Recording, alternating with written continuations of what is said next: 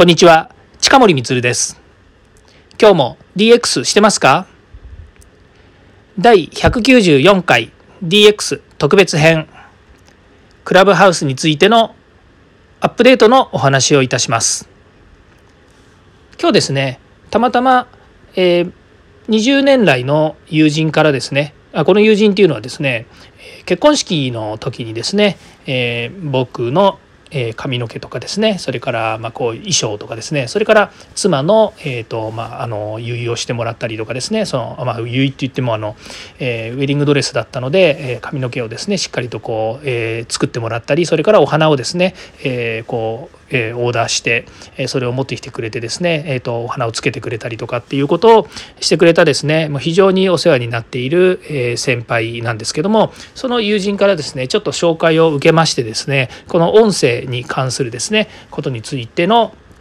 えーまあ、重鎮の方ですね、えーまあ、あのある放送局でキャスターをされたりとかねあのテレビの、えー、司会をしたりとかっていう、まあ、そういう方をですね紹介してもらったんですね。でこの方とちょっとお話をする機会があったので、えー、最近のですねこう音声配信とかそれからえーと、クラブハウスこのこのことについてですねちょっと、え、情報交換をしたんですね。でその時に今おっしゃっていたのがですねやはりなかなかこう、え、プロの人たちがやっている仕事の中ではですねまあ普段何気なくですね、え、繰り返し、え、こうね、毎日こう喋ったりとかキャスターとかラジオとかテレビとかでやっているっていうのはその緊張感とですねそういった、え、プレッシャーの中でいろいろやられてるとは思うんですけれどもやはりこう、え、クラブハウスとかっていうところの話を聞いてるとですねどうしてもやっぱりこう、えーまあ、素人というかですね、えー、やはりまだまだ離れしてないなっていうのがやっぱり多く見られるそうなんですね。でまあもちろんそのえ今までそのテキストの世界がですね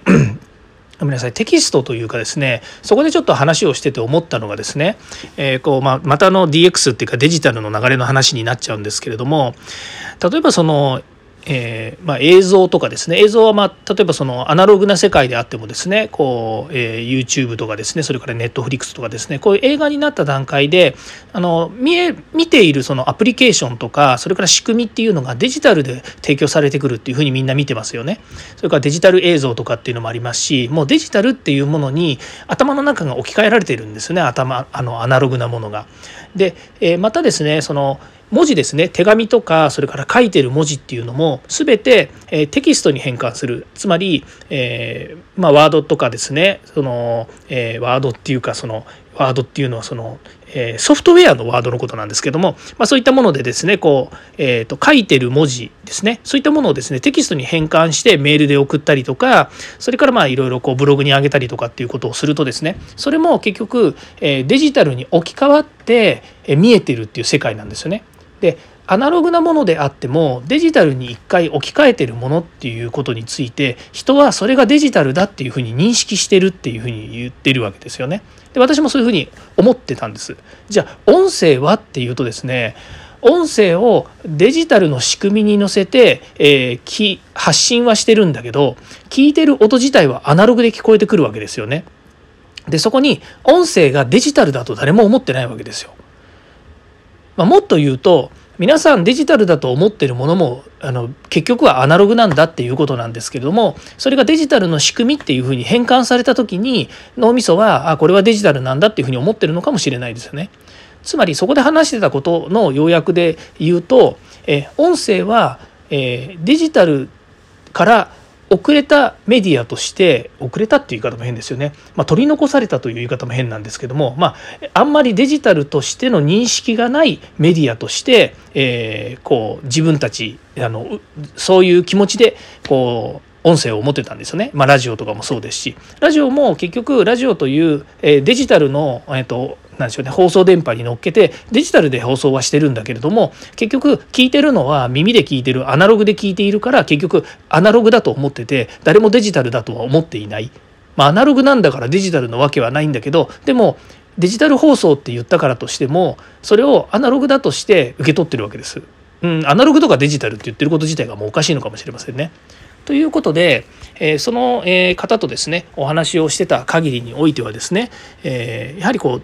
デジタルではないのでデジタルリテラシーではないと。だけど例えば喋り方とか、えー、それから、えー、その話術というものについては、まあ、いわゆるリテラシーみたいなものはありますよねっていうことになりまして、まあ、何を言ってるのかよく分かんなくなりましたけれどもあのクラブハウスをこれから使って爆発的に音声というものが認知されていく中で喋、えー、り方だとか、えー、マイク回しだとかそれから、えー、モデレーターの仕切りだとかそういうですね、えーまあ、いわゆるえーと、普段そういう能力を持ってるといいよねと思ってるリテラシーがまた別の形でですね、えー、皆さん備わっていかなくちゃいけないよねっていうような話をしていましたということです。あ取り留めのないお話でしたが、えーまあ、こんなことでですね、えー、クラブハウスもですね